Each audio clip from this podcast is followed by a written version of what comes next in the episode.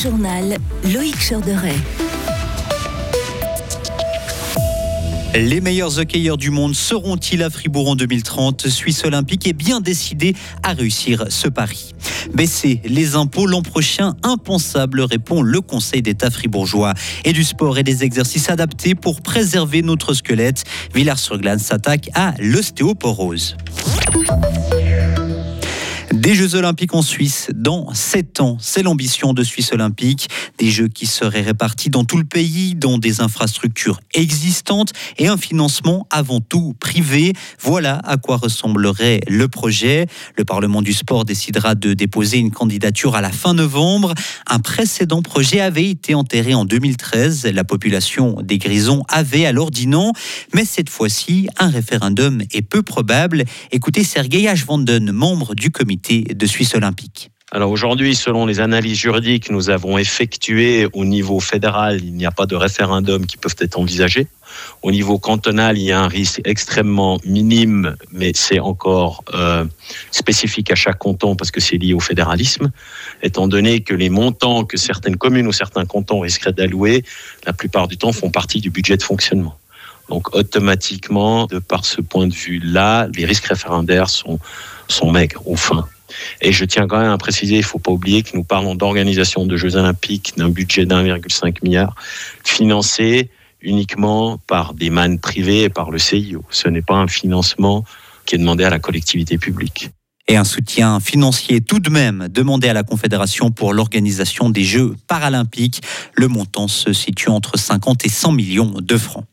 Bientôt sans les mains derrière le volant, le Conseil fédéral veut autoriser la conduite automatisée en Suisse. Il ouvre une consultation sur le sujet. Le gouvernement cite plusieurs avantages, une amélioration de la sécurité mais aussi de la fluidité du trafic. Le Conseil fédéral veut aussi autoriser sur certains tronçons des véhicules circulant sans conducteur. Des voitures automatiques qu'on passe au vélo avec cette demande faciliter la vie aux vélos cargo et à leurs utilisateurs. Elle est portée par Pro Vélo. L'association demande notamment au Conseil fédéral que tous les vélos cargo puissent peser jusqu'à 450 kg. Elle souhaite ainsi que le transport de plusieurs enfants soit possible aussi pour les vélos qui peuvent atteindre 45 km/h. Pro Vélo souligne l'importance des vélos cargo pour limiter la pollution et le trafic dans les villes. Dans le canton de Fribourg, pas de baisse d'impôts en vue pour la population. Le Conseil d'État soutient le maintien des taux actuels, 96% pour les personnes physiques et 100% pour les autres impôts, notamment celui sur la fortune. Le gouvernement, majoritairement de droite, explique qu'il est essentiel de ne pas faire baisser les revenus de l'État.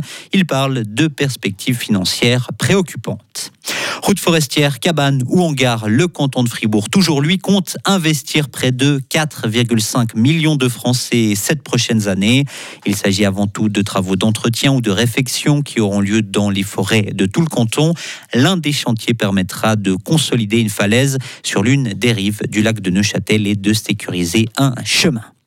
Combattre l'ostéoporose par le sport, c'est l'objectif d'un nouveau parcours, parcours Vitalite créé à Villars-sur-Glane. Il a été pensé pour les personnes atteintes de cette maladie. 16 postes et différents exercices pour accompagner les patients et faire de la prévention contre l'ostéoporose qui concerne, Marius Cam, beaucoup de monde. L'ostéoporose touche une femme sur trois et un homme sur cinq dès la cinquantaine. Elle affaiblit les os et augmente ensuite le risque de fracture. Une mauvaise hygiène de vie et un manque d'activité physique sont les principaux facteurs de la maladie. Alors pour combattre l'ostéoporose, il faut solliciter l'os de différentes façons. C'est l'idée du projet Okinawa né en 2019 presque grâce au Covid.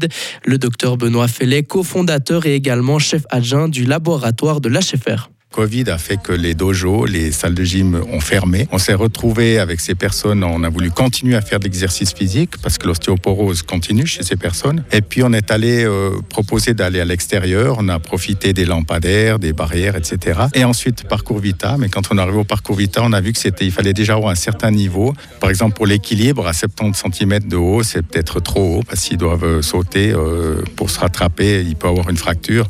Donc on a voulu faire un parcours qui est adapté sécurisé Faire la chaise contre un mur, utiliser des barres ou un tronc au sol pour améliorer son équilibre.